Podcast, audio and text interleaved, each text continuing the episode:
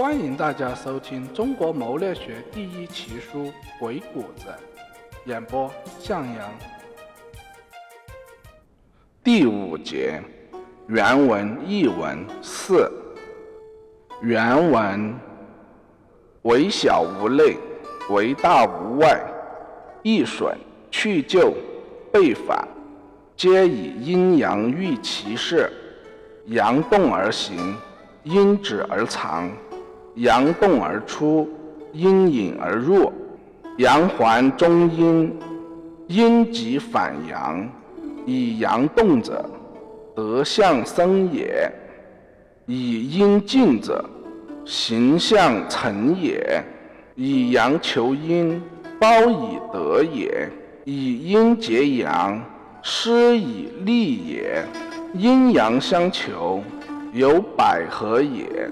此天地阴阳之道，而睡人之法也。为万事之先，是未元方之门户。译文：任何事情，无论小至极点，还是大至无穷，百合之术都可以应用。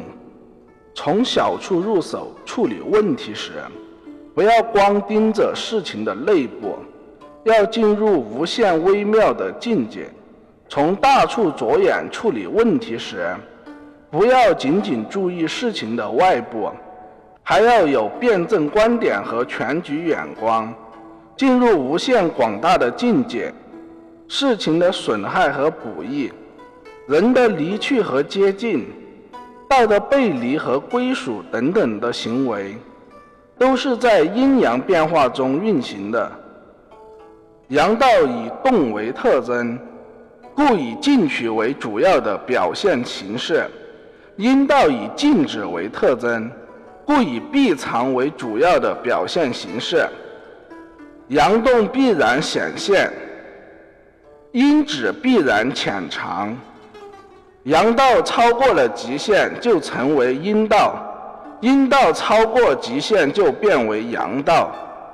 用阳道去波动事物，就是为了让它按自身的规律发展；用阴道去安定事物，就是为了让它巩固自己的形态。